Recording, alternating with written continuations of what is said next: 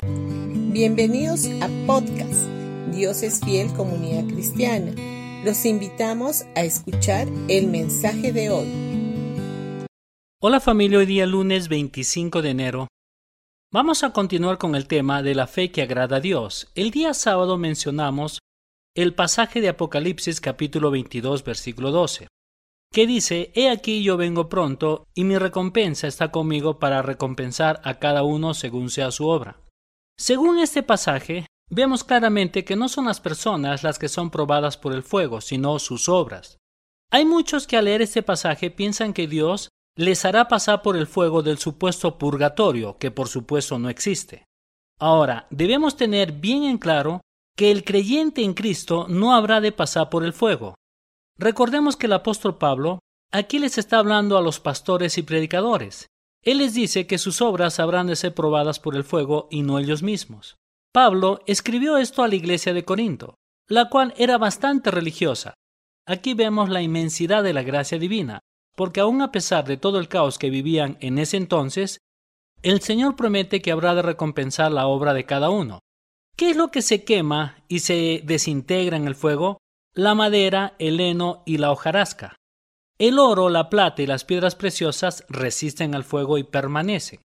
La persona misma no pasa por el fuego, sino que sufre pérdida a causa de la obra que ha realizado basado en madera, heno y hojarasca.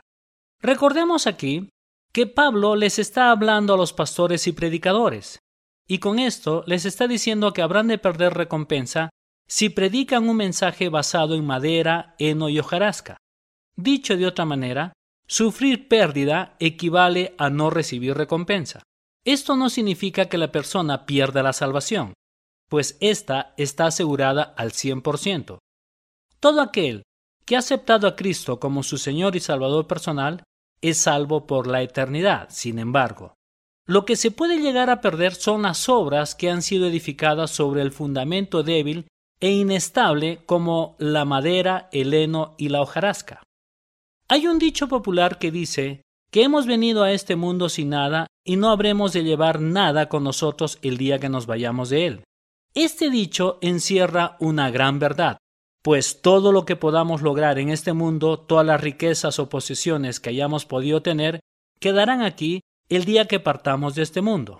Esto también es válido para los creyentes en cierta manera. Cuando un pastor, predicador o evangelista, que utilizando el don que Dios le ha dado, ha construido sobre un fundamento basado en madera, heno y hojarasca, habrá de perder todo lo que hizo, aun a pesar de que, a los ojos del mundo, haya levantado un ministerio de gran renombre.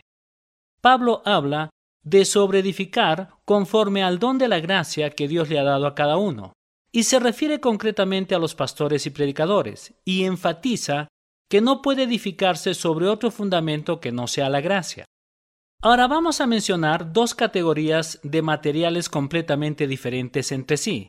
La primera categoría corresponde al oro, la plata y las piedras preciosas, mientras que la segunda categoría menciona la madera, el heno y la hojarasca.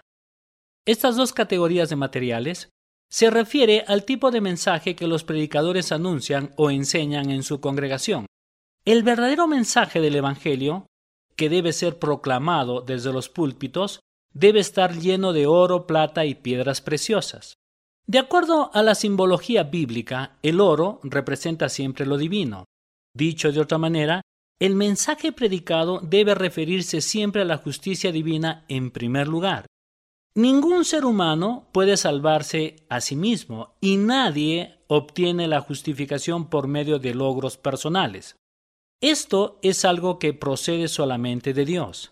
La plata en la simbología bíblica tiene que ver con la salvación. La plata es el metal que representa la redención. Las piedras preciosas tienen también un significado muy especial. En el Antiguo Testamento, el sumo sacerdote llevaba sobre su pecho un pectoral con doce piedras preciosas que representaban a cada una de las tribus de Israel. El sumo sacerdote en el Antiguo Testamento representa a nuestro sumo sacerdote en la actualidad, quien es Jesucristo. Nosotros los creyentes somos esas piedras preciosas cerca de su corazón.